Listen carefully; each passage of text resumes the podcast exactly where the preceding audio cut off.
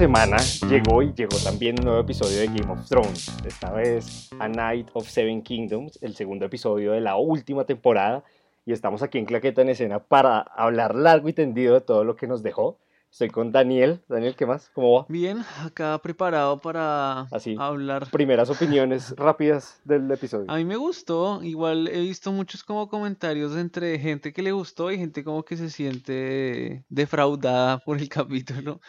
Porque creo que es más como que todos estamos ansiosos porque llegue la, la, batalla final y, y entre esa ansiedad como que no, no, no disfrutamos estos últimos Como que sentimos capítulos. que está lento, está lento, está lento. Sí, y no, no acabamos por disfrutar todo lo que está pasando. Y con dos de nuestros maravillosos invitados de Game of Que Thrones. repiten capítulos. Juana, que sí, que repiten, qué bueno, además me alegra mucho. Juana, ¿cómo estás? Así, primeras impresiones, rápido. Eh, me gustó mucho, siento que están como cerrando muchas historias de muchos personajes que probablemente van a morir y que estuvo bien romántico, pero pues a mí me gustó.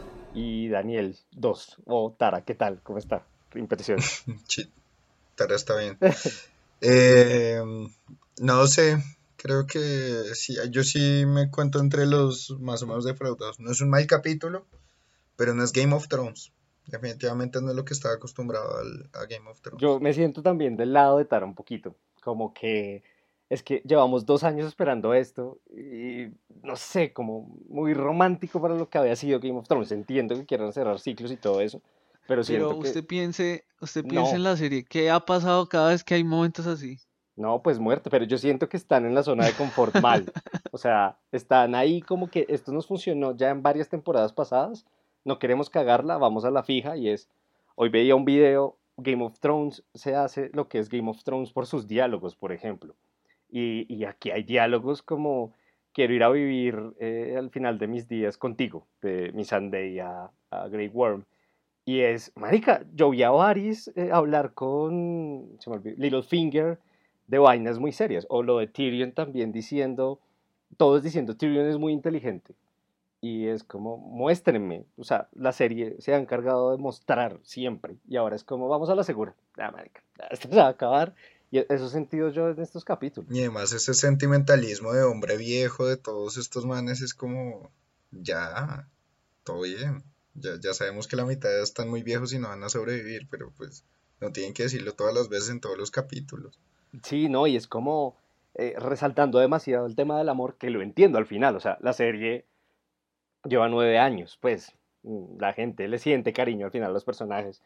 Pero no, es lo que dice Tara es verdad, no es, no es ese Game of Thrones que yo creo que lo, lo enamoró a uno.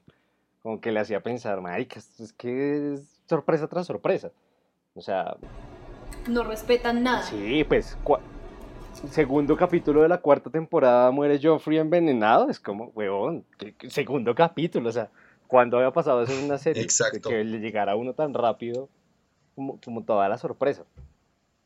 No sé, es lo que he sentido en estos capítulos y hablaba ya con ustedes antes. Para mí un capítulo de hora y veinte hubiera servido para juntar estos dos. Sí, yo creo que van como por la misma, por la misma tónica. Es como, si bien creo que en este capítulo se va sintiendo más como la, digamos, la presión que tienen ellos de que al amanecer llegan los caminantes.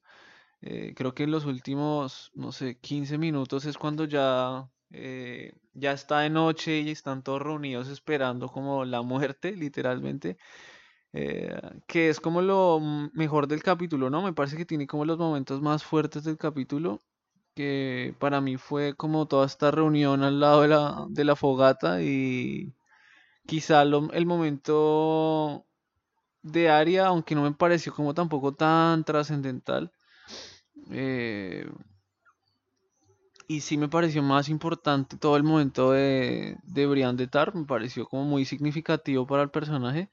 Y para como, no sé, como todos los personajes que estaban ahí, Sí, me me parece que que ese ese es- fue como el gran momento de, del capítulo. Si bien tuvo momentos también interesantes, eh, algo que también me di cuenta es que durante todo el capítulo, si bien hubo diálogos que fueron mejores que otros, cada vez que había un buen diálogo o un encuentro que todos estábamos esperando que, o sea, son el tipo de encuentros que todos sabemos que va a tener buenos diálogos, siempre los interrumpieron. O sea, siempre llegó alguien, o sea, estaba hablando Daenerys y Sansa y llegó Sí. alguien. Estaba hablando Daenerys y Jon y, llega, y sonó el cuerno. Eh, todos los diálogos así puntuales que son fuertes, llegó alguien a, a interrumpir. O sea, sí, o sea, como ahí A a meter la cucharada y Mm, cortar sí. ese, como para que, bueno, sí, estamos cerrando todo, pero bueno, todavía no terminamos de cerrar. Dejemos que todavía no terminen de cerrar todo. Yo me atrevo a decir que eso está pasando desde que se alejaron de los libros. Y es que ya no se sienten tan seguros en soltar esos diálogos tan... Tan agudos como, Como- tan sí. punzantes. Exacto, entonces lo más fácil es dejar la cosa abierta y... Y uff, nos interrumpieron en este momento tan denso, pero frescos que después seguimos. Y es que se volvió esa la forma de meter drama. No sé, Juana, ¿qué opinas? No, no, estoy de acuerdo. Estoy de acuerdo. Es como la única forma que tienen en este momento de dejar hilos abiertos porque como que se va a cortar la narrativa de los primeros dos capítulos súper fuerte. Como... Sí, no, estoy de acuerdo con lo que están diciendo. Yo quería también resaltar algo, que no sé si ustedes pensaron, creo que sí porque lo hablé con cada uno, por aparte, en los últimos 15 minutos, guiño total al Señor de los Anillos, Sí, guiño total al abismo de Helm, guiño a la pelea antes de Minas Tirith, yo además que amo con locura el Señor de los Anillos, fue hermoso, fue simplemente hermoso ver eso. No, además que el, el director dijo que se había inspirado en esa, en esa secu- secuencia El Señor de los Anillos para, para la batalla que viene y para estos momentos de, de este capítulo. O sea, sin lugar a duda fue eh, como un gran homenaje a, a- a esta peli porque fue todo el momento como de la previo a la batalla del abismo de Helm. eh, hasta Podrick empezó a cantar como en, eh, Cuando canta Pippin en- Sí, antes sí. de Minas Tirith. y es, o sea, es todo muy parecido, o sea, la misma canción, o sea, una, no, la misma, digamos, eh, tónica como en la la canción. misma tonalidad, Sí, va, siendo muy... muy épica.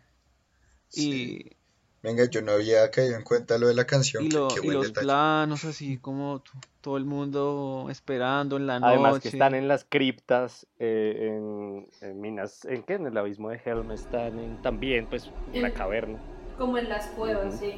Bueno, yo, yo Ujú, creo que de esto sí, vamos sí. a hablar más cuando lleguemos a esa parte del episodio, entonces empecemos porque hay demasiado por hablar, yo creo que en este episodio. Inicio, Jamie, o sea, nos dejaron al final del primer capítulo con Jamie y Bran, y de una vez aquí, Jamie juzgado.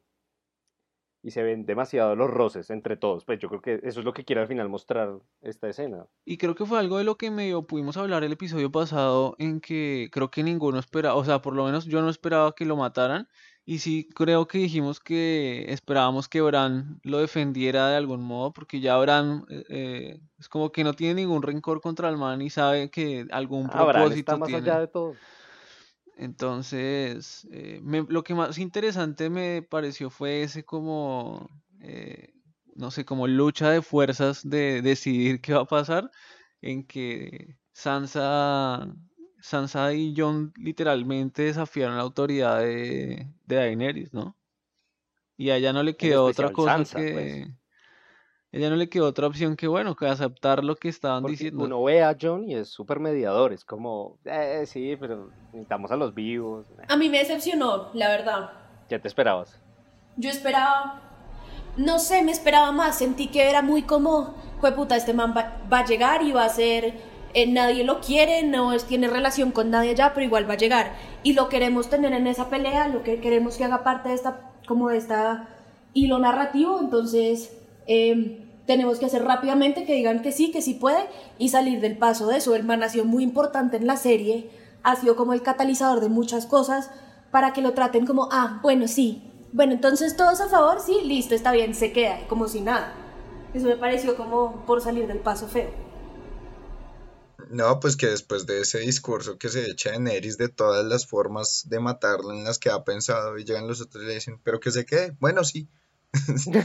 Lo quiero matar un resto, pero pues sí, si todos quieren verlo acá, todo bien, parchemos.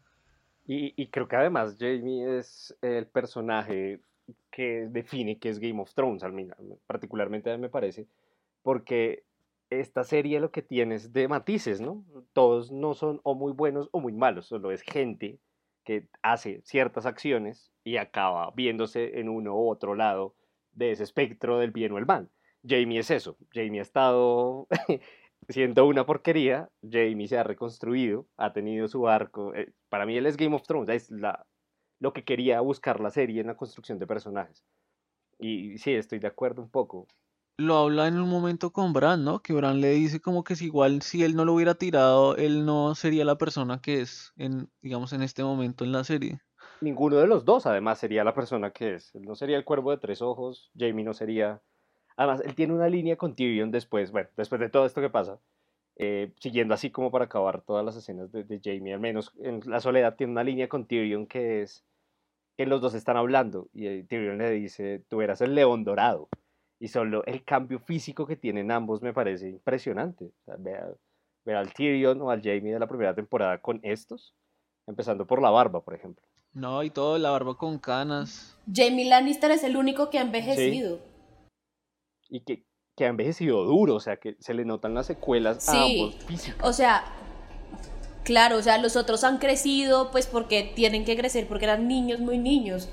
Pero de los que ya eran como adultos, ninguno ha envejecido nada, todos siguen igualitos. Jon Snow se murió y volvió y no le ha salido una arruga o una cana y este man está vuelto nada. Sí, está, está muy cascado. O sea, eh, yo creo que a mí el personaje de Jamie me encanta, la verdad. Me parece impresionante. Me parece que es la muestra de lo que llegó a ser Game of Thrones, de lo que va a significar también. Y bueno, después vemos, para seguir, Daenerys y todos sus dilemas de, gobernanza. Además, ya vemos que Jon está como realejado, como, uy, no, ven, yo ni la quiero ver. sí, sí, mi tía. A ver, por favor.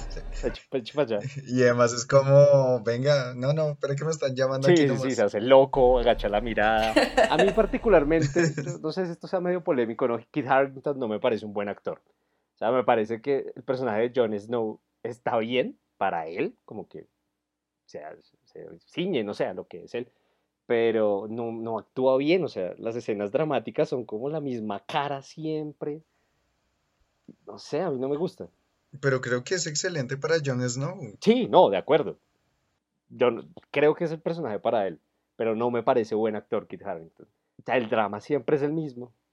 A mí, a mí no me gusta, mientras que, por ejemplo, ¿cuál fue el de Sam, el, la- el capítulo pasado, cuando se pone a llorar? O, o Samsa en este capítulo también, Sophie Turner.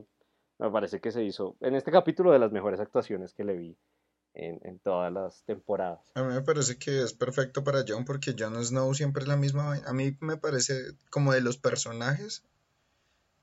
Jon Snow es de los más básicos, ¿no? Este man se quedó con la idea de los Stark, decimos la verdad y nada más que la verdad y somos honorables hasta el final y, y no.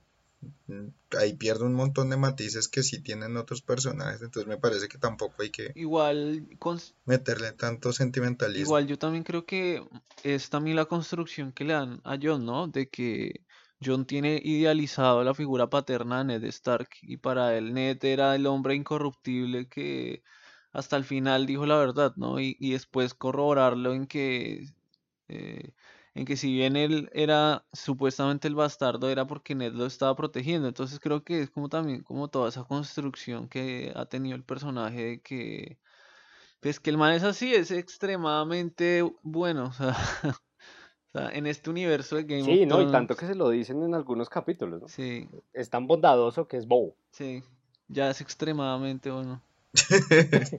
Muy. Bueno, de ahí, de ahí seguimos, vemos que llora. Ah, bueno, Daenerys está bravísima con Tyrion. Yo pensé que ahí iba a empezar como a armarse algo de traición, pero no veo pinta de que ninguno vaya a traicionar al otro, al menos ellos dos. No, no, no creo que Tyrion lo, o sea, no tiene pinta Tyrion de querer traicionarla y no creo eh, que ella tampoco quiera como Yo en algún momento me lo pensé.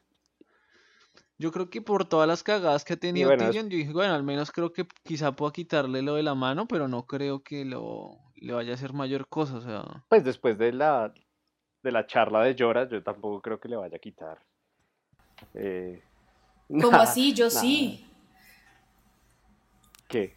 ¿Cómo así? Claro que sí, pues Jorah estaba ahí haciendo su, ahí hacen como el, el la toma hacia él cuando, cuando Daenerys le hace caso en lo que le dijo, como de perdonarlo y eso, y eso es puro como por debajito de mesa quitándole el puesto otra vez. ¿Será?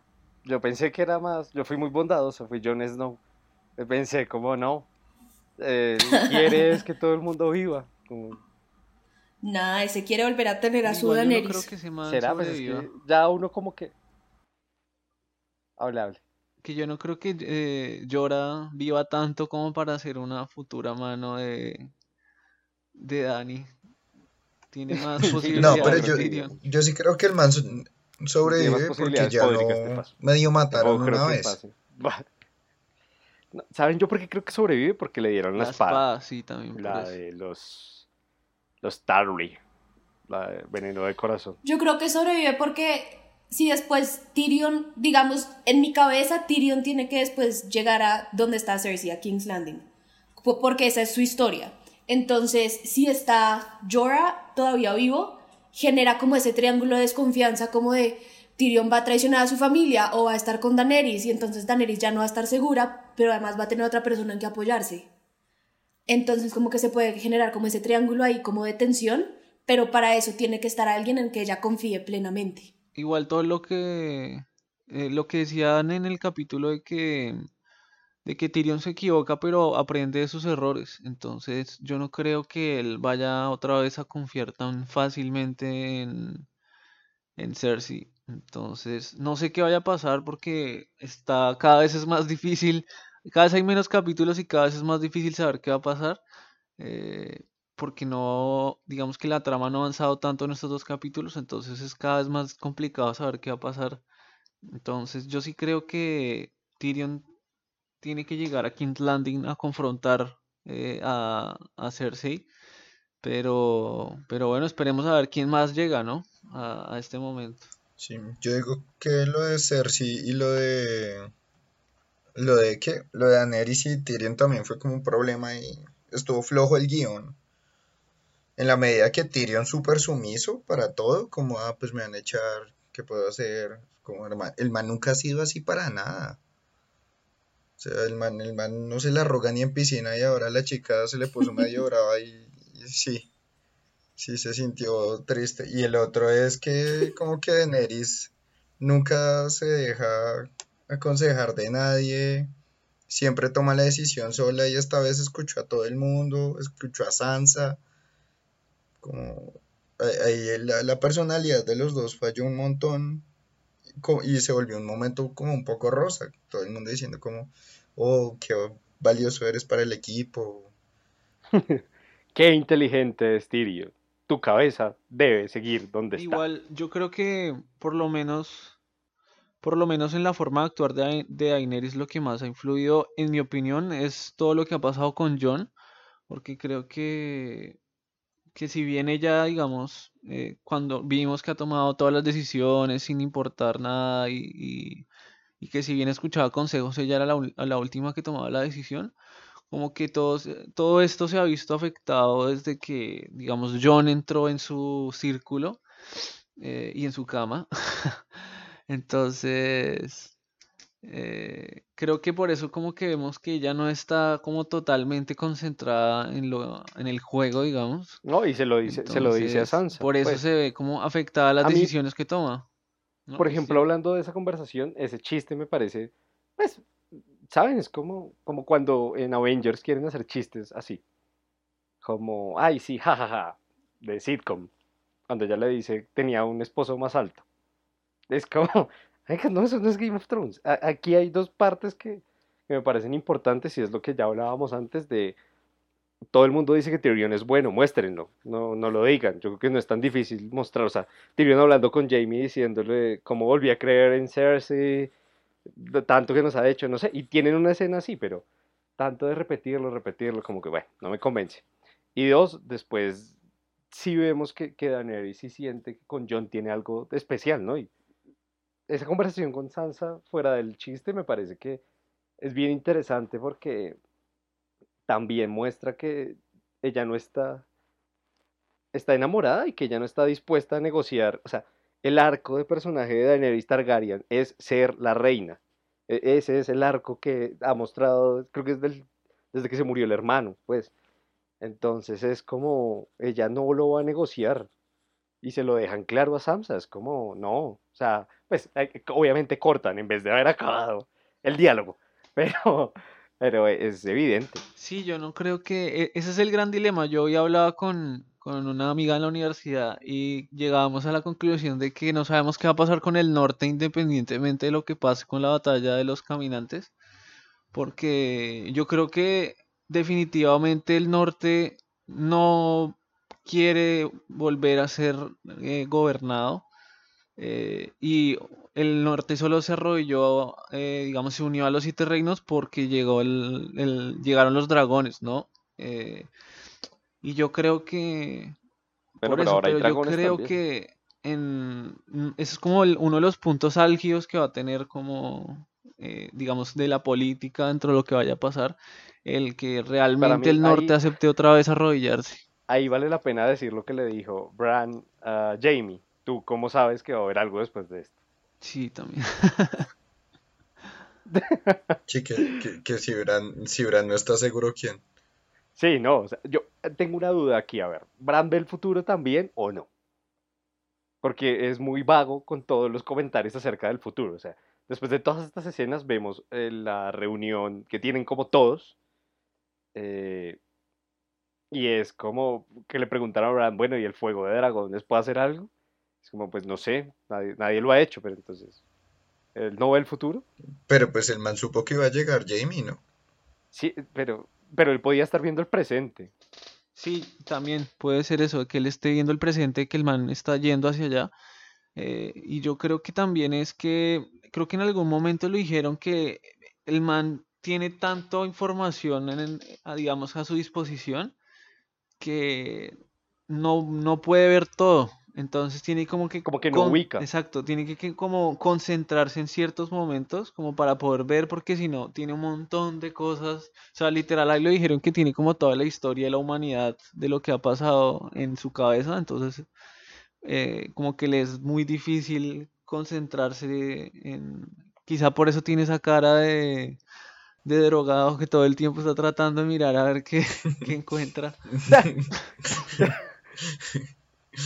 No, de que está en otro cuento. Él está ya en otro. Además, lo vuelven a dejar por fuera otra vez. Lo dejan ahí en el árbol. Y bueno, vemos que esa va a ser la táctica contra eh, todo el ejército de los muertos, ¿no? Dejar a Bran por fuera. Yo lo que no entiendo, De lo que no entiendo es cómo a veces, ahí me parece que hay un- una cosa extraña. A veces le creen lo que él dice y a veces no. O sea, viejo, como así que el rey de la noche lo marcó y nadie le pregunta cómo mierdas. Como, sabes que para el- mí no tiene sentido. El único que le preguntó fue Tyrion ahí, como que le contara su historia y ya. Ese detalle me pareció interesante y yo pensé que iba a haber otra escena, porque además Tyrion, ¿saben? O sea, se sentaron a hablar, porque Tyrion no dijo nada después, como, uy, la que me contaron, yo qué sé, Sí, no sé. algo. Igual, eso también es evidente que es el, no sé, el corto tiempo que les queda y que ya, o sea, yo estoy seguro que si hubiera, no sé, una o dos temporadas más, eh, habríamos visto como ese diálogo de Bran con Tyrion eh, o cosas más específicas de, de Bran, cómo se relacione con el grupo, digamos. Sí, más que ver a Bran botado en el Que lo patio. dejen abandonado en el patio. Sí, abandonado en el patio y haciendo comentarios Sí, de la nada. Bueno. Después de ahí vemos todo, aquí me parece que hay un montón de escenas como de amor innecesarios, pues, o sea, que, que para mí acaba siendo fanservice, porque si bien entiendo por qué lo hacen, no, pues, no sé, no me gusta. Que es Grey Worm con, con Missandei, Missandei. eh, que le dice que él la va a llevar a la playa eh, cuando todo eso pase. Ah, Grey Worm yo creo que se va a morir, Missandei no estoy tan seguro, pero... El mundo medieval donde la gente se muere de hambre e infección, pero ellos no podrán ir a ¿qué la me playa. importa? sí, O por ahí solo va ella y ya. Tienen que ser más dramático, solo va ella. sí, ellos no- sí, exacto, donde hay un montón de gente que se está cagando de frío, que no tiene que comer, pero, pero nada, no, o sea, en fin. De ahí eh, escenas así que se pa- bueno, vemos la reunión de todos, que me parece uno de los mejores momentos, ya lo que ha- habíamos hablado, que es cuando Yo creo que de, de ese momento, de esa reunión en adelante, es cuando más levanta el Sí, capítulo. no, es que además se ve al Tyrion, o sea, yo no sé si es porque le dieron vino, entonces se ve al Tyrion suelto, al Tyrion que vimos todas las primeras cuatro temporadas, hablando con Jamie primero, como diciéndole, weón, vea, o sea, la, el- la frase en la que dice, ¿te imaginas a Tywin aquí viéndonos defender el norte? Se, se está retorciendo en su tumba. Tiene, ahí sí los diálogos me parece que son muy, muy buenos. O sea, toda esa conversación y como toda esa ironía y, y sarcasmo es demasiado Tyrion, nada más porque veníamos viendo a un Tyrion como muy apagado, o sea, como que casi no tenía Sí, ¿no? Eh, como protagonismo. Y no, que no vea, e- es un personaje que generalmente eh, se muestra como por el desparpajo, porque dice lo que piensa así de rápido.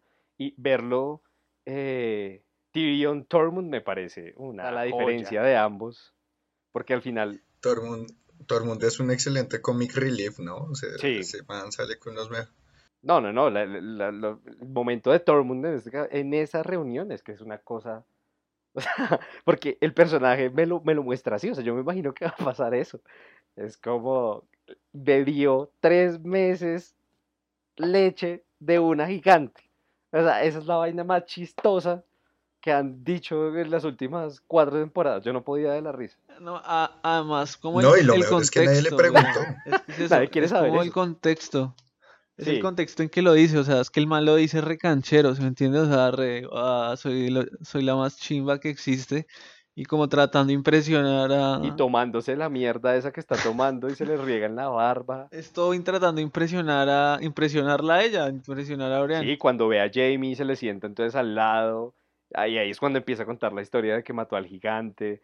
Es que es como, es demasiado tierno. Es como que vivió otra cosa. Pues es que el man, Cuando además el man sacó el tema de, de la manga. Fue como, ah, sí, ¿usted cómo es que se llama? el matarreyes. Ah, Entonces les voy a contar la historia de cómo yo maté a 10 un años gigante y después un chupetas.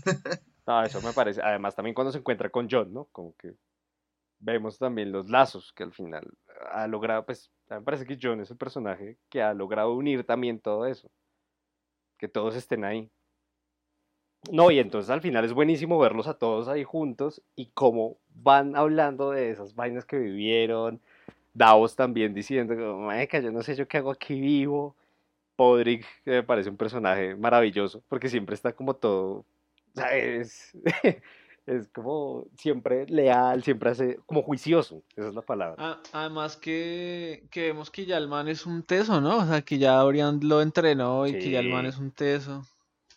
Igual creo que va a morir. Bueno, y yo creo que la, una, y después, y después de eso, una de las mejores escenas, sin duda, del capítulo, pues, Brian siendo nombrada caballero, me parece una cosa que también es cerrar un ciclo de un personaje.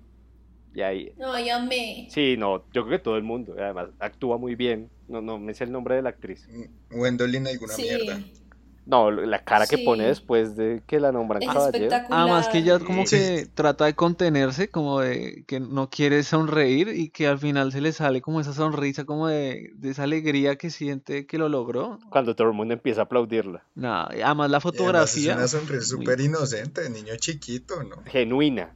Sí. Además que No, ese me... la, la forma como lo compusieron todo, ¿no? O sea, es como, como que el espacio se siente como pequeño y están todos como muy eh, juntos y también solo como iluminados por la, la, fogata y los todos al fondo bien repartidos atrás y, eh, como en primer plano de, de Jamie nombrándola a ella, uf, demás, me pareció muy muy buena esa escena.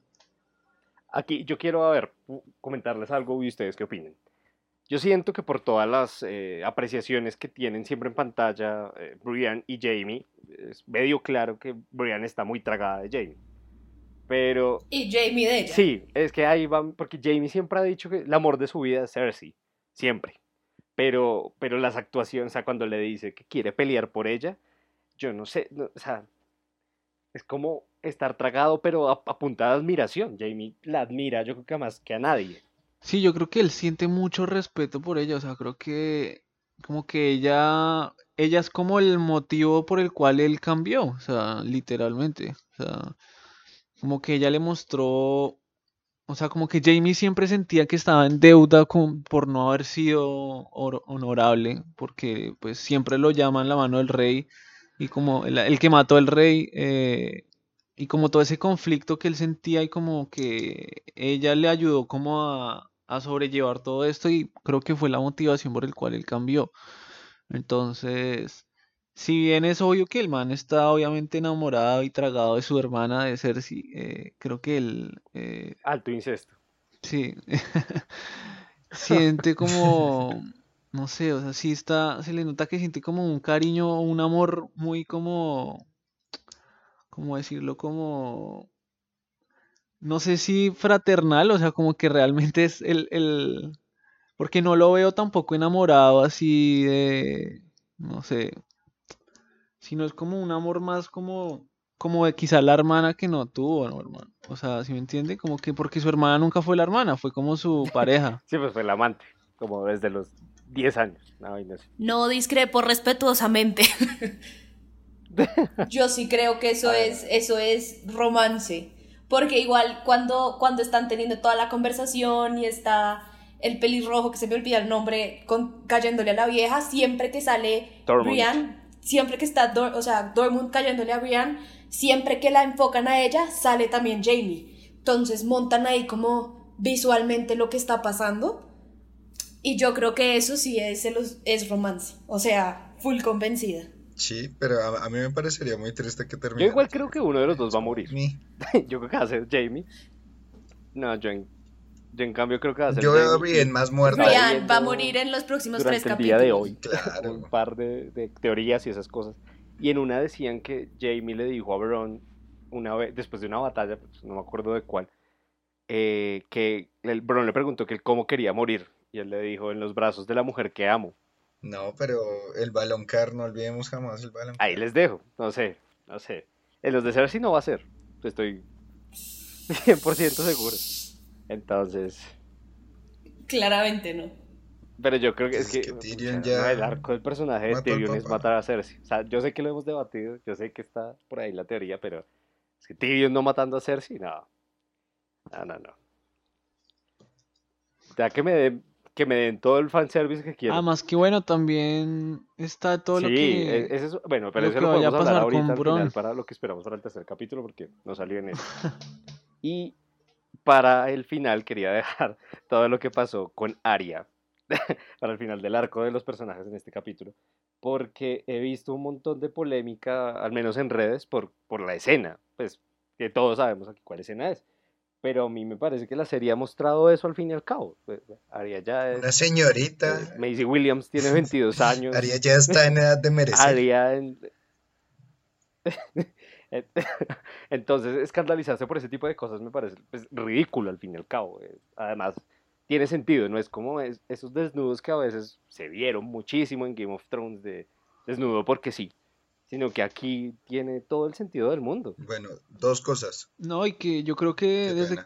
Uno, voy a Bueno, defender los desnudos de Game of Thrones porque el 90% eran prostitutas, como ¿qué van a hacer? ¿Estar vestidas hablando? No, yo sé, yo sé, pero hay escenas, pues que están bien mostrar desnudez por mostrar desnudez. O sea, no, no, Por no- vender. No digo, no, y no digo que esté mal, no voy a empezar a salir de mojigato, pero no es como que sea necesario para la trama o para el guion. ¿no? Creo que no hay ningún construyendo. des... Sí, creo que no, no hay un solo desnudo Eso sí es que importante. realmente El culo de Kit. O sea, no, no hay una conversación que se tenga que dar en bola y no vestido, como esta conversación la tenemos que tener en bola. El desnudo de Cersei, ¿cómo no va a apoyar la trama el desnudo de Cersei? Y eso que, bueno, ya no se desnudó. El de Daenerys Ese cuando también. sale el fuego. El de Daenerys cuando no se quema. Ese aporta. Sí. Ese, El ese lo deja también. claritico. Cuando Sí, hace el recorrido, también. es una locura. El de, Sí. bueno, el de... Sí, yo bien creo que, que sí, obviamente sí hay muchos desnudos que obviamente eran necesarios para la historia o para el contexto que estamos viendo. Eh, sí, también hay un montón de desnudos que eran innecesarios y que es muy obvio que de la primera y segunda temporada hay un montón y a medida que la serie avanzó le disminuyeron pues porque la serie se volvió cada vez más comercial. Y, y con este con este desnudo de, de Macy Williams, eh, Es que además mí se la suda la verdad- espalda, pues tampoco es que... sí, o sea, tampoco es... Además porque también la cuidaron mucho a ella, ¿no? Porque todo fue como que... Yo estaba viendo como la entrevista que le hicieron que salió hoy, que ella decía como que al principio ella creía que era como una broma que le habían hecho los guionistas, eh, y que después lo, lo habló con los productores y ellos le dijeron, no, sí, sí hay un desnudo, pero si tú no lo quieres hacer, no hay problema, no lo hagas. Eh, y, mm, y ella decidió que lo quería hacer, y igual dijo como que ya casi que todos los personajes habían tenido que hacerlo alguna vez en la serie, entonces como que ella también sentía que, que era el momento de que también Aria lo, lo, lo hiciera. Además que visualmente lo cuidaron mucho, o sea, no es como mostrar por mostrar, sino que también eh, eh, cuidaron la cuidaron mucho a ella y cuidaron como, como la estética también de la escena, ¿no? O sea, tampoco es que no, se le mostró todo, y no fue vulgar, ¿sí me entiende? No fue algo vulgar. Sí, pues Sí, sí. de acuerdo. O sea, de, de los desnudos que veo en la, en la serie ha sido uno de los mejor manejados y no es como Sí. de frente y como agachándose, que uno es como, uy. Pero, no, y, y en el desarrollo del personaje también está re bien, ¿no? Como, pues, creció, se va a morir, quiere follar, que, que- le- ¿cómo le van a decir que no? Como no, tú eres un asesino, los asesinos no follan, no. No, además que era como el último momento de todos, ¿no? Era como la noche en que todos estaban como pasando sus últimos momentos y, y fue como para mí, fue como ese mo- último momento de ella de conectarse con su humanidad antes de, de volverse, ponerse en modo matar. eh, y, y que también me pareció muy, muy interesante, pues porque ahora como están haciendo como todos los eh, eh, uniones con las temporadas anteriores en que hay un momento en que Robert le dice a Ned como yo tengo un hijo, tú tienes una hija, eh, ¿por qué no los juntamos? Entonces, eh, y al final queda- están quedando estos dos, que es un Baratheon, el último Baratheon y, y pues la hija de Ned Stark. Sí, no, de acuerdo. Además se siente como ese feeling que hay entre Gendry y, y Arya. Muy chistosa la escena después, cuando está Arya como mirando a, al horizonte. Y el mejor meme que Sí, vi fue, ¿por qué no me busqué a Podrick? No, ese fue, maravilloso. Ese fue maravilloso. Podrick es una Pero- máquina, güey. También siento que este fue como, no sé si la, la despedida de alguno de los dos, eh, pero sí fue como el cierre a, a- a lo que había sido la vida de ambos.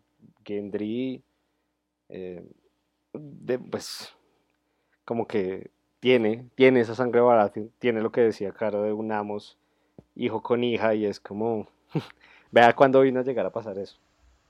Y y también muy rescatable que Sansa dejara Sí. solos a este par de Además yo, viejos arruinados y fuera como, pues, no, yo, yo me voy a hacer algo chévere, no me voy a quedar hablando con ustedes.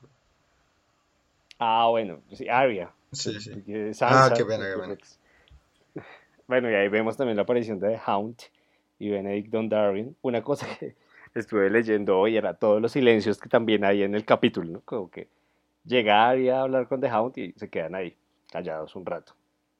Hay otra escena de Sansa cuando va a empezar a hablar con... Ah, pues cuando está con Theon está callada. Cuando está con... Con Daenerys al principio también está callada. Y el final, cuando llega Daenerys con Jon, también se quedan un rato como el silencio dramático. eh, del que yo no sé por qué abusaron tanto en este capítulo.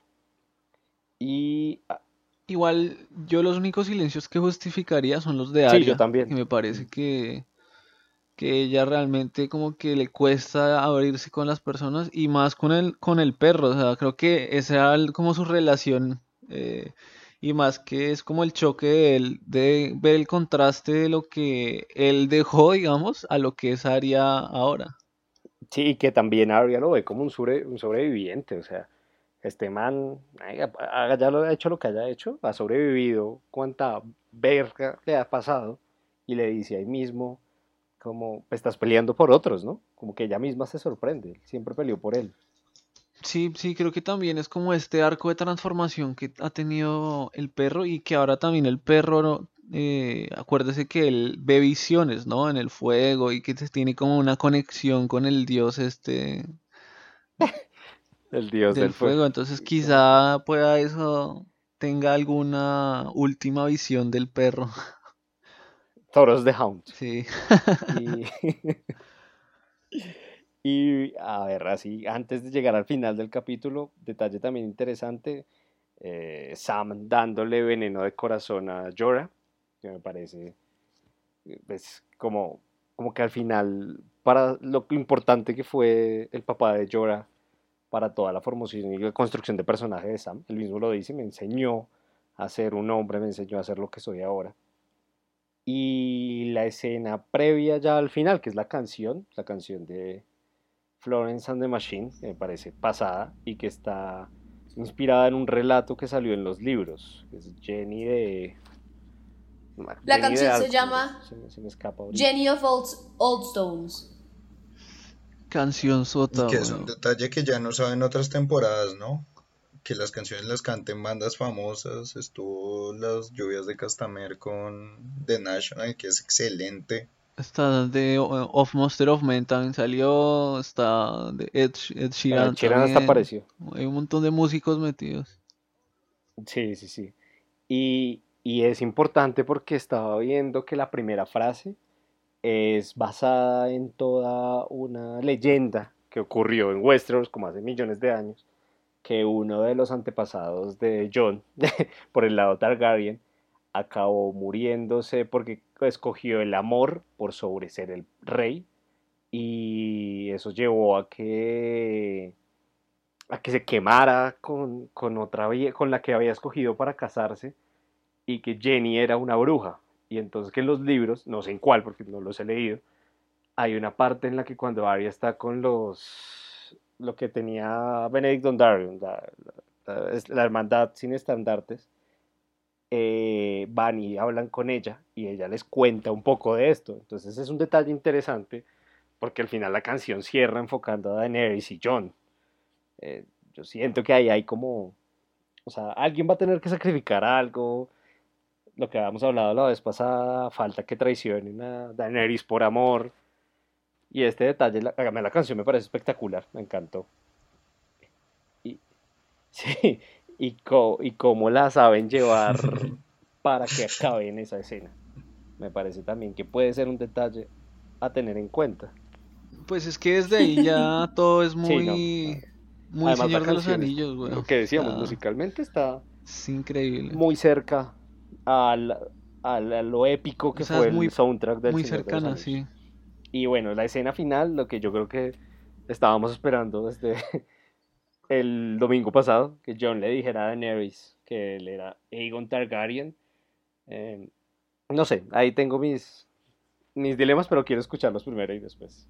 digo que- Yo les dije, no sé si lo dije o lo pensé, que el man lo iba a decir en el momento menos estratégico, que el man iba a decir como en el peor momento posible, porque él no es capaz de pensar como un paso más allá. Literalmente me dieron la razón. O sea, no había un peor momento para decirle a la vieja justo antes de ir a matarse. O sea, en serio, no se podía. Eh, igual a mí me pareció muy inteligente como los comentarios que ella le, le dijo, ¿no? Como, o sea, tu hermano y tu mejor amigo son los que te respaldan tu... Es un huevón, O sea, como, "Mm, todo bien. un completo huevón. Sí, como, ok. Sí, literal. Mira con la cara que te mira Conan. O sea, como, no, no Pues es que igual a la vieja no le importa que sea verdad o no. Si el tipo ya Ujú. cree que él tiene lo- tengo los un claim, ya es una amenaza para ella. Entonces, baila. Entonces ya todo mal. Igual yo creo que, que ya se va a terminar de convencer con lo de los dragones, o sea, con lo que el man pueda montar un dragón y pueda que los dragones lo acepten, yo creo que eso va a ser como la prueba más, eh, no sé, definitiva para ella de que realmente este man tiene sangre Targaryen. O que John se meta al fuego y ya. Pero. John sí se puede quemar, si ya se ha Sí, quemado. pues John se quemó una vez. Sí, ¿se acuerda? Cuando eh, Ujú. en la, en la guardia, cuando estaba en la guardia. Sí, se quemó la mano. A mí ahí particularmente me parece que hay dos detalles. Primero, como de la trama. Y es lo que decíamos antes, Daenerys, su arco de personaje es ser la reina. Ella lleva queriendo ser la reina siempre. Lo que decía Juana es verdad, este es un problema, es una traba para que ella sea la legítima reina.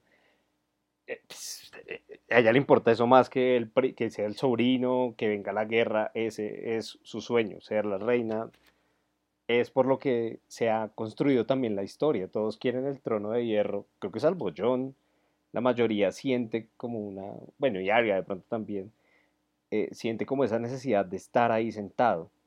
Pero yo creo que si hubieran dejado terminar la escena, que hubiera sido chévere, que John le iba a decir que él estaba dispuesto a sacrificar el trono de hierro, o sea, yo creo que él, también, lo que le dijo Sansa no se lo dijo por nada, los hombres hacen locuras por amor y creo que él estaría dispuesto a decirle que él pues no, no quiere ser el rey para que ella sea la reina.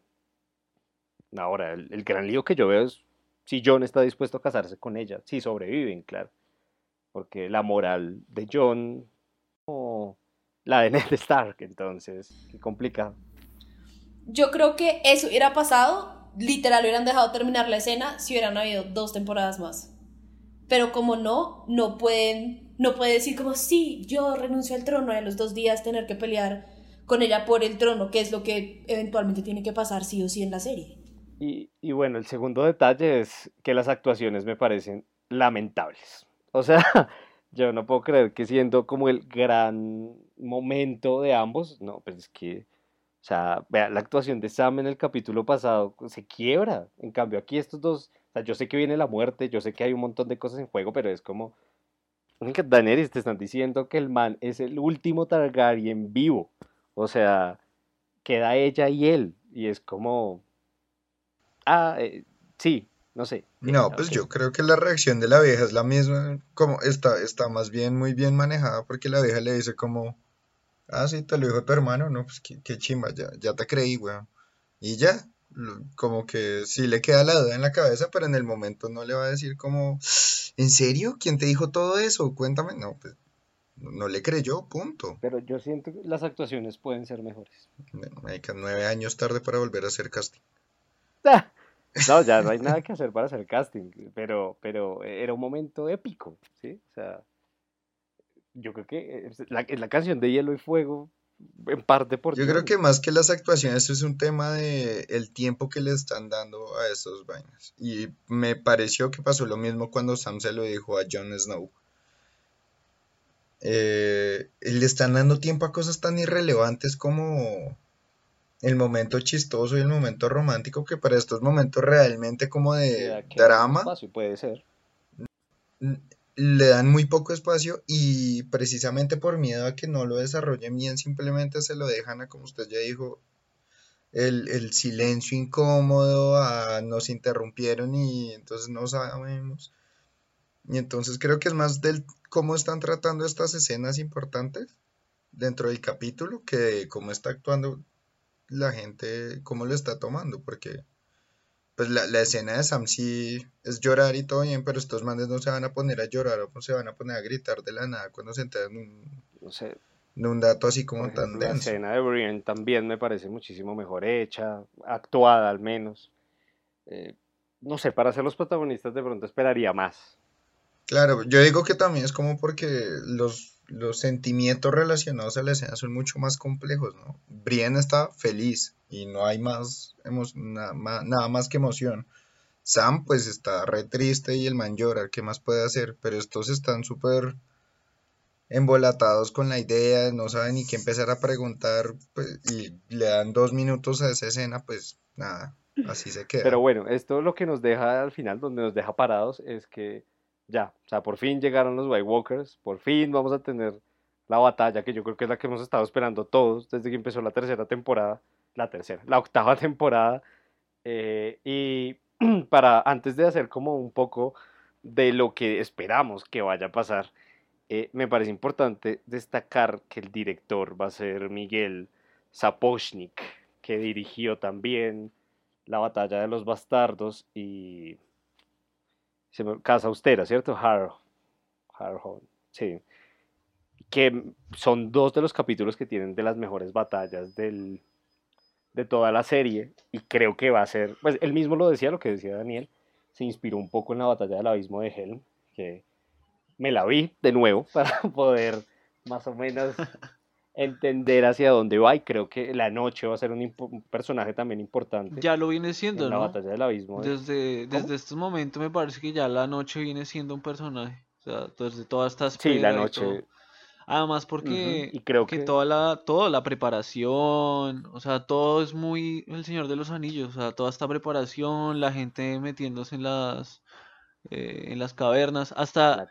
hasta pues, ese momento de, de Daos con el, con el man que no tenía experiencia, es, me acordé mucho también del Señor de los Anillos, cuando el- eh, vemos que es como un viejito que tiene un arco, o un niño también, que tiene como lo ponen a disparar también flechas, eh, que le Sí, ponen un casco y que le queda que grande. Es, sí, es un niño que le queda grande y, por ejemplo, cuando empieza la batalla es un viejito al que se le dispara una flecha. Sí, Y ahí empieza, y ahí empieza todo como el desmadre. Pero particularmente había algo que me llamaba la atención de la batalla del abismo de Helm y es que está Gandalf. Y Gandalf les dice, al quinto día voy a llegar y les voy a salvar el culo. Aquí yo no veo por dónde. O sea, ¿quién llega? no. Cersei no va a llegar claramente. Eh, la única opción que veo, la magia eh, enfocada en los dragones de pronto, o en Bran, Quizá. pero como que la batalla del abismo de Helm tenía eso, aguante, de puta aguante. Eh, Serán 10.000 orcos contra como 1.000 humanos, una vaina así. Pero, pero había ese halo de esperanza que en cambio yo aquí no veo. Esa es como mi gran, la gran diferencia. Yo espero mucho de, de esta batalla, creo que además eh, Sapowski ha dirigido la batalla en Harrenhal, ¿es que es? ¿Harhom? ¿O cuál? Harhom es impresionante, es que es una cosa, además, creo que es de la única gran batalla con los White, Walk- con los White Es Walkers. como la apertura de los White Entonces, Walkers cuando empiezan y los vemos y es el rey de la noche desafiando a John también. Entonces va a ser, le tengo mucha fe y también vi que Sapowski va a dirigir el quinto episodio, el cuarto lo va a volver a dirigir el que dirigió este, que no me acuerdo ahorita el nombre. Entonces, yo creo que el quinto también va a ser la última batalla, la última gran batalla. No sé si sean tres episodios de batalla continua o, o si hayan dejado a Sapowski solo para los dos que vienen de, de batalla, pero de verdad, muy recomendada lo Pues que ha, hace. ha hecho una de las mejores escenas y como el tema de la epicidad lo ha manejado sin fallas, ¿no? O sea, es, un manejo. No, y, la fotografía que utiliza también, eh, no sé si ustedes recuerdan que ha tenido el desarrollo de plano secuencia, que además en batalla me parecen espectaculares, porque siempre se ha enfocado en John, Sí, eh, tanto en la batalla de los bastardos como en. John y su, y su visión, ¿no? O sea, como la visión de la batalla desde lo Desde terrenal. abajo, sí. sí. Desde la, la Sí, como desde el perspectiva de. John. Entonces, yo creo que puede ser fácilmente la mejor batalla de, de pues, la que se haya hecho en contenido La más larga la están vendiendo, ¿no? Desde hace rato están diciendo que va a ser la mejor batalla, que van a ser un, eh, la duración, que lo- va a ser más de un capítulo de batalla y que, bueno, o sea, más expectativas no puede haber. Sí. Es, es- es el capítulo, el que viene es el capítulo más largo de todo Game of Thrones, ¿no? Hora y 22. Entonces, yo sí creo que puede ser una cosa impresionante. Hoy además está, pues, no sé cuánta plata ya ha destinado HBO solo para este capítulo, pero teniendo bases como lo que se hizo en El Señor de los Anillos, teniendo una tecnología de casi 20 años después, Y teniendo el presidente de la batalla de los bastardos. también, o sea, teniendo una batalla que es, está, pues, es muy buena, ¿no? Y teniendo al director, a mí, a mí me parece que tener a este man dirigiendo estos dos capítulos va a ser una cosa impresionante y muy buena. Y ya para ir cerrando, nosotros queríamos hacer la, el pequeño juego de ver quién muere y quién vive en lo que va a ser esta, esta batalla.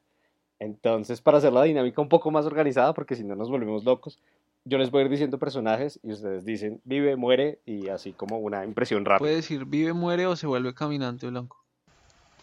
Me gusta, eso me gusta. Uh, buena. Entonces, John, Vive. Pero espera, pero espera, está, vive, sobrevive esta batalla. sí, vamos a hablar solo de la batalla en Winterfell. Vive. Sí, no, no. no. Sí, sí. Sí, porque Sí. y- y- o sea, es que además estamos como sin luces de que pueda pasar después. Después, exacto. Porque entre las teorías que tenemos, creo que todos es como o pierden o, o ganan, Ganan. Y, y, y matan a los... O No, no, no. o sea, huevón. O pierden o ganan. Perder es ganar o un se- poco o- igual.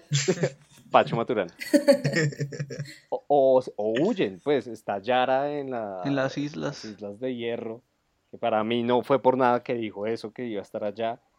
Mm, o no sé, o- hay- yo creo que hay varias opciones, ¿no? Es como, o pierden o ganan. Así suena, Se van todos a la isla Mormont, que hijo de putas.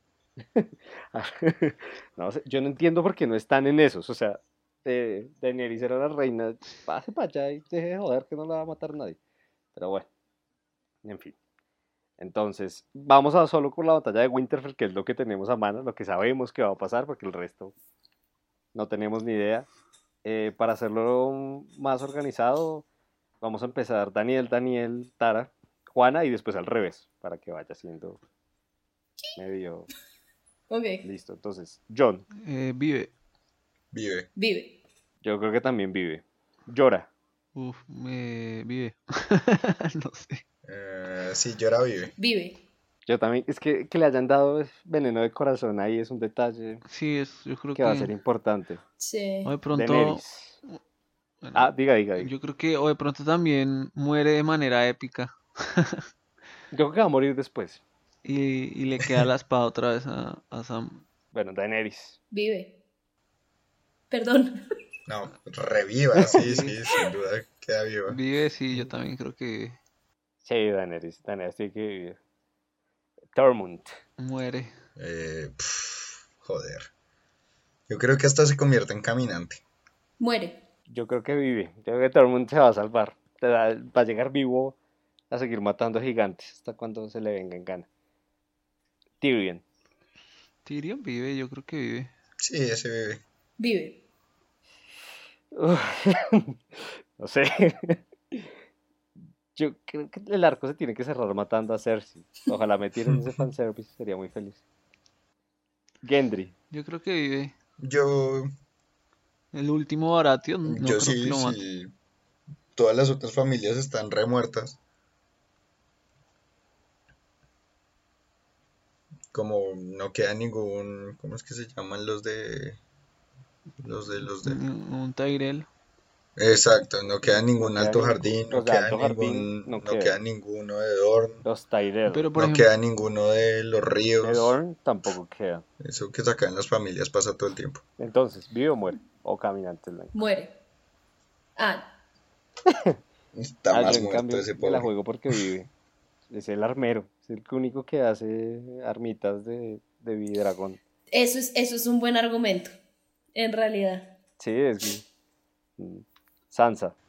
yo creo que va a morir. Vive. También creo que vive. Yo creo que ella va a matar al dragón y de Ah, hielo y va a morir. ¿Sansa? ¿Sansa? Sí. Alta teoría. Con la lanza que le hizo, con la lanza que le hizo Gendry. No, no. Pero estamos, Estamos hablando, hablando de Sansa. De Aria, No. de Aria, de Aria. Sí, se drogó usted. sí, sí. Es Calma. que las confundimos. Sansa. No. Sansa vive, Sansa vive. Sí, todo- Sansa se saca un cuchillo de cocina. Y acaba con todos, pero muere. Sí, yo también dije, ¿cómo la va a matar? ¿Cómo va a matar al dragón Sansa? Pero eh, eso sí que sería una jugada bien Game of Thrones. No, sí, ya. O sea, retiro todo lo dicho donde eso pase. Donde Sansa mate al dragón. No, weón. Bueno, Jamie. Vive. Duro. Yo digo que está muerto. Así mi teoría sea que el man termina matando a Cersei, pero creo que hay más chance que sobreviva Brienne que Jaime. Yo también creo que Jamie no pasa de esta. Yo creo que Jamie se muere y se vuelve White Walker. Lo que yo tengo claro es que de esa no salen eh, Jamie y Brienne. Yo creo que. Jamie- se imaginan Jamie siendo White Walker y matando a Cersei como White Walker. Sí, estaría Sería una tremendo. buena escena. Sería La compro. Arya. Muere. Ah, reviva. Yo dije mi teoría de que muere, pero mata al dragón. Para mí también muere Arya. O sea, yo creo Eh, que ella, sus Davos. ella tiene que hacer algo muy épico. O sea, Yo como... Yo también creo que Arya va a ser algo muy épico, pero se va a morir. Sí, obvio. Yo por eso le digo, yo creo que ya va a matar al dragón. Además, porque hay como una, eh, por ahí me pareció ver como una teoría acerca de eso, de que ella siempre, por ejemplo, eh, se inspira o como una de sus héroes era una de las hermanas de la de los cuentos de los Targaryen, que era una de las que montaba uno de los dragones, que el, el arma era una lanza también. Eso está interesante. Entonces yo creo que yo creo que ella va a matar al dragón, pero pues también creo que Yo también morir creo que muere. en el intento. Pero será como la vuelven mujercita y la la del mucho, personaje. Exacto, llevan cerrando como su todo lo de ella, como en los últimos dos capítulos lo están cerrando. No, pero falta, falta la lista y la lista de Yo creo que otros van a acabar la lista cosa-. Sí, yo creo que la vieja en verdad ya no le importa tanto la lista, o sea, como que, no sé, como que este capítulo, en esta temporada ni se ha mencionado, la vieja llegó allá a Winterfell y ya está otra vez como con su familia, de pronto se calmó, de pronto estar en casa era todo lo que necesitaba para, para perdonar, para dejar ir, De pronto. para ser una nueva mujer. Pero mataron a Littlefinger al final de la temporada pasada, solo que ahorita pues... Y, y le han preguntado, ¿no? Como, "Ps, ¿y este más está en su lista? En esta temporada, Sí, le preguntaron. Sí, el perro le pregunta, el perro le pregunta Uf, eso si no lo vi. eh, le pregunta este. por Beric Dondarrion, dije como él no estaba Ajá. en tu lista y le dijo, pero por muy poco entonces tiempo. ignoren lo que dije, igual la van a matar, Exacto. pero sin la tesis anterior. Sí, yo también, yo también lo creo. Yo también lo, estoy casi seguro. Eh, bueno, Sir Davos. Yo creo que muere. A mí me vale tres, pero creo que vive.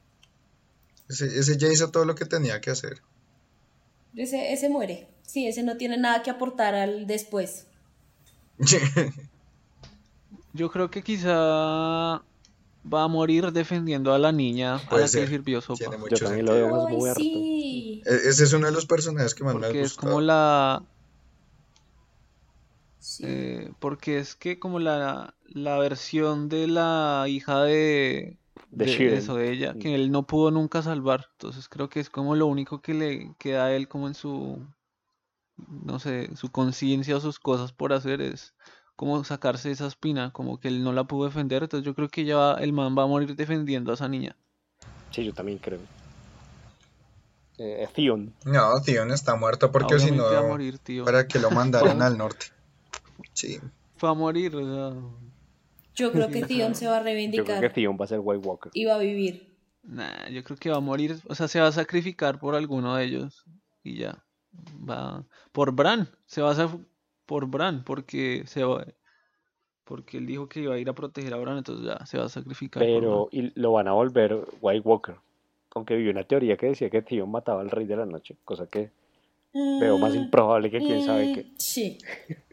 no, pues yo, yo veo a Sansa matando al dragón y a Theon a- rey de la noche.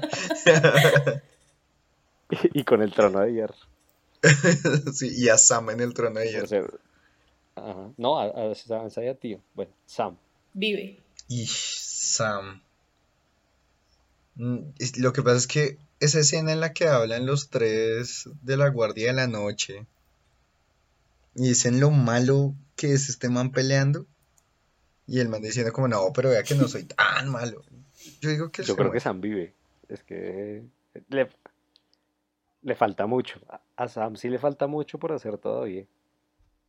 Yo creo que también vive, porque es la versión, es la versión joven de George Martin, entonces. Sí, yo también lo creo. yo también lo creo. Exactamente. Exactamente. Brian, bueno, Él tiene que quedar para que cuente la historia. 80 años. Brian. Yo la voy a condicionar a Jamie. Si Jamie muere, hay Brienne. Si el man no muere, no hay Brienne. Eso me gusta. Muere. Yo creo que yo también me la voy por eso.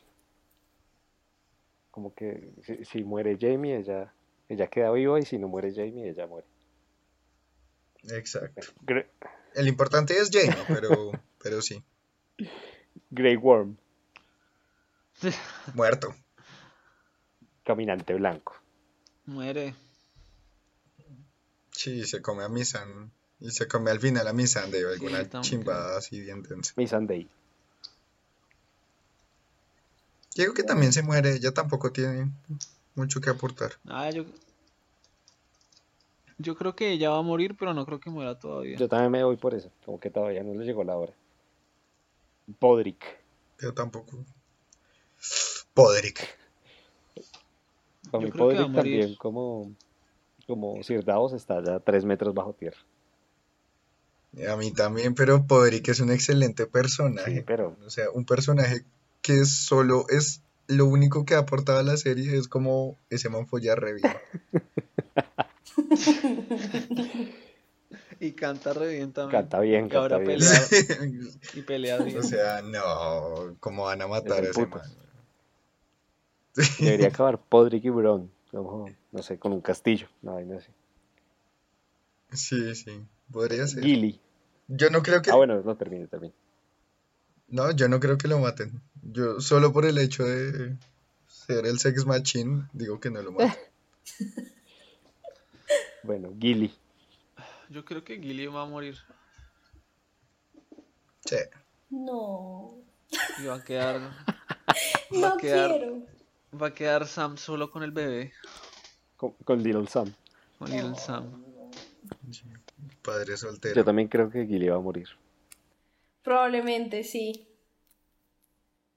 Eh, bueno, aquí hay un personaje que además me parece importante que quería hablarlo antes y es Varys porque ha tenido una línea en los últimos dos capítulos, cosa que me indigna la verdad. Varys es un muy buen personaje para el poco protagonismo que le han dado. Desde que perdió ¿Ustedes cómo como lo ven? sus informantes, como que sí pasó a segundo plano. Ya no es tan relevante. Yo digo que, yo digo que el man está tan en segundo Triste plano porque que el man se queda vivo y nadie se entera. Yo también. Sí, me parece una buena teoría también. Como que es como, uy, Varys, weón. Exacto. Lo mismo que pasó con, con el perro de Jon Snow. Que apareció todo el Ah, mundo sí, fue como, tuvo- uy, el perro. ¿Hace cuánto no salía? ¿El perro sobrevive? ¿No? Y fue como que... Pero estamos hablando de Ghost primero. ¿Pero sobrevive? El perro. Ghost. Sí.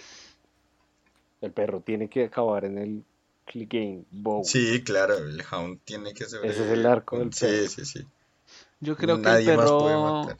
el perro va a morir y va a ser la, como el, no sé, como la forma de simbolizar de que Jon pasó de ser un Stark a un Targaryen.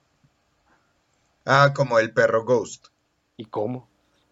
Sí, el perro Ghost. Ah, yo pensé que estaba, Yo pensé que estábamos hablando del yo pensé, yo pensé que estábamos hablando Sí, de Hound. yo de perro de, de Jon. Bueno, entonces.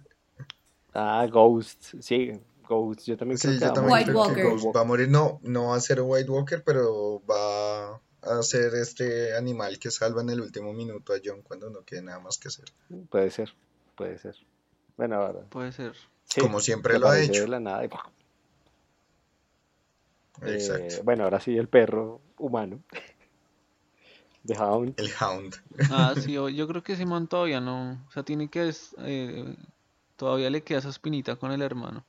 No, y con el nivel de fanservice que están Sí, soltando en la serie, el Click Game Bowl es un hecho. Liana Mormont. No, ella queda White Walker.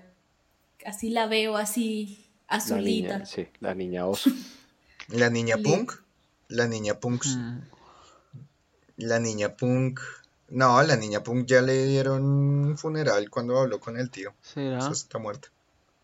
¿O será que lloras, llora se Sí, sacrifica el por diálogo que salvarla? tiene con, con Uy, otra dice- teoría. Esa, esa es la otra, esa es la otra que podría pasar. Que Jorah se sacrifique por salvar a Lyanna. El caso es que después de esa, esa Sí, conversación de acuerdo. marca muerte de, de alguno de los Mormont. Uf, Sí. Aunque la escena del niño, del niño White Walker ya, ya la están quemando mucho. Desde Hard Home han Es tenido como cuatro escenas de niño White Walker. Y Benedict Dondarrion. Ah, ya ese man, ya toca que se muera ahora sí, ya ha muerto muchas veces. Sí, sí. La decimoctava es la Sí, yo, vencida. yo también Muerto. creo que está ya tres metros bajo tierra. Ve y falta el amigo de estos falta manes. el- Uno, que lo estaba dejando para el final.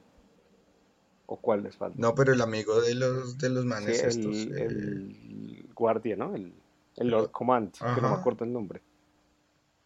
Bueno, pero el Lord eh, Command. sí, ese man. Pues, eh, si nadie se sabe el nombre, entonces creo que ya sabemos cuál es la respuesta, ¿no? ¿Pimp? ¿No es Pimp?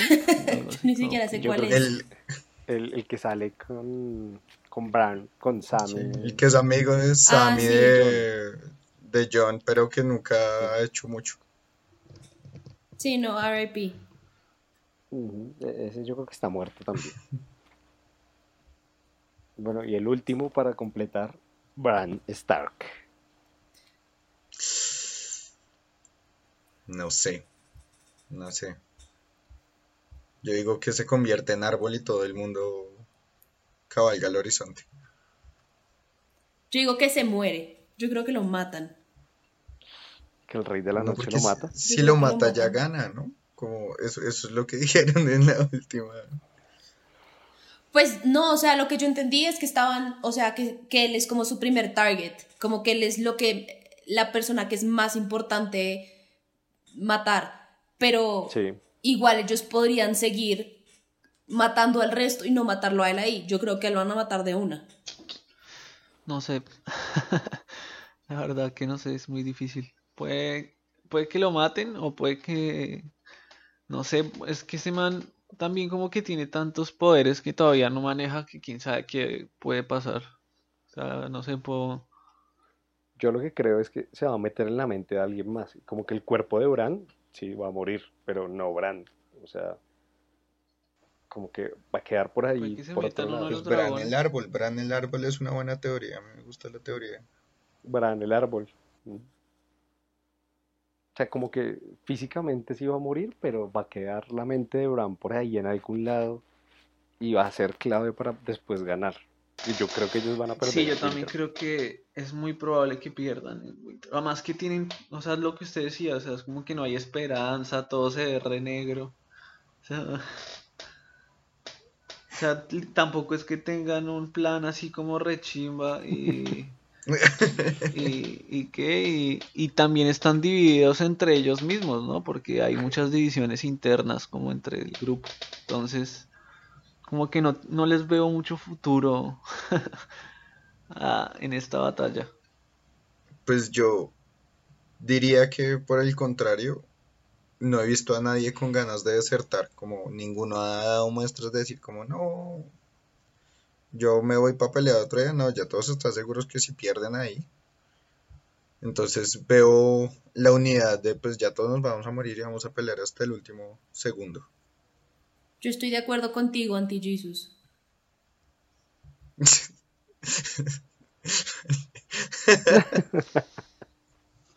No, sí, o sea, yo no digo que vayan a desertar, pero yo digo que no hay esperanza. O sea, yo- tienen toda la onda de, de quedarse ahí a pelear hasta la muerte, pero las Sí, probabilidades son son, bajas. son Yo, muy yo bajas. estoy completamente de acuerdo con Carlos, es que no, no está la No hay, esperanza. no hay quinto que, día. que- es que no veo por dónde. O sea, no hay, no, no hay quinto día. O sea, ustedes dicen, o sea, ustedes dicen que van a perder, que van a perder la Sí, batalla. yo creo que pierden la batalla y huyen los sobrevivientes, como Daenerys, Jon, se van en los dragones. Pierden la batalla, pero ganan la guerra. Eh, yo creo que sí ganan la guerra, pero, pero, por mí que la perdieran. Pero sería, sería una historia ganar, muy chimba que lleguen los White Walkers y nunca se den los encuentros entre norteños y sureños, entre todos los buenos y Cersei. No, es que yo creo que la pelea final va a ser en King's Landing. Estoy convencidísimo. White Walkers, los que queden, y Cersei. Ajá, Sí. yo creo. Y a Cersei le va a tocar, o sea, le van a llegar los White Walkers. Va a ser White Walkers contra el ejército Yo creo dorado. que eso también. Obviamente los White Walkers les van a pasar por encima. Y de alguna forma extraña, Jon va a matar al Rey de la Noche. Y ya ahí, quién sabe, el sexto capítulo es, no sé qué mierda pueda pasar. Pues eso me parece un final muy novelesco, como de, ah, no sé, Yo le voy a que van a ganar los muchachos. Les tengo fe, han entrenado. Yo en cambio veo a, la mucha- veo a Winterfield caer. No, no. eh, Por ahí. Yo veo unas defensas bien armadas, una cosa bien Nah, pensada. Sí. Yo vi por ahí una teoría que decía que hasta se iban a levantar los Star muertos, que me parecería ya too much. O sea, Uh, sería muy denso. Ned Star de caminante blanco. Nah, Pero tam- no, no creo porque Ned quedó ya demasiado para No, pues sí, ya creo. Ya, Es bueno, como levántese no sin tiene cabeza. cabeza, ¿no? Sí. Ned no tiene cabeza, sí, también. ¿no? Entonces Ned ya quedó puros huesitos. ya está, está Bueno, todo pero, desarmado también. Pues que son los caminantes blancos, ¿no? Ah, oiga, se me Materia. acaba de ocurrir una más sencilla. Pierden la ciudad, pero la queman al final. Pero no ganan. No, pero empatan.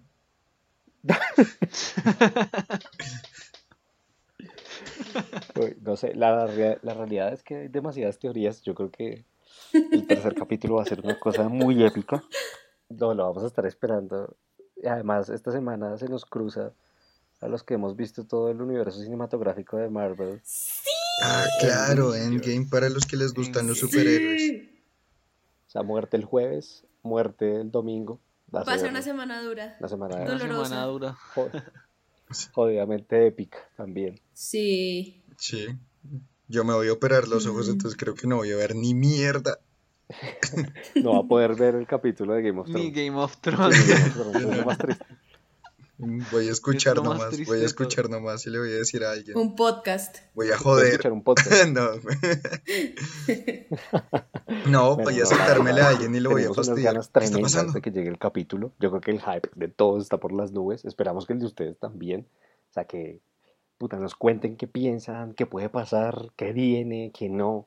Yo- Va a ser tremendo. Yo ya tengo ganas de que sea lunes, todo resuelto. Quiero saber más de, de todo. Y, y bueno, recuerden que nos pueden escuchar por iTunes, por Spotify, por iHeart, por iBox Google Podcast. por Audioboom y otras aplicaciones de podcast. Eh, y que bueno, que queremos también que nos cuenten ustedes qué piensan de todo lo que falta, estos cuatro capítulos de más de una hora de Game of Thrones que se nos vienen encima. Entonces, los esperamos en un próximo capítulo, en el capítulo, en el siguiente capítulo de Game of Thrones, ya con las muertes al menos, las muertes ya medio resueltas. Un abrazo y nos escuchamos.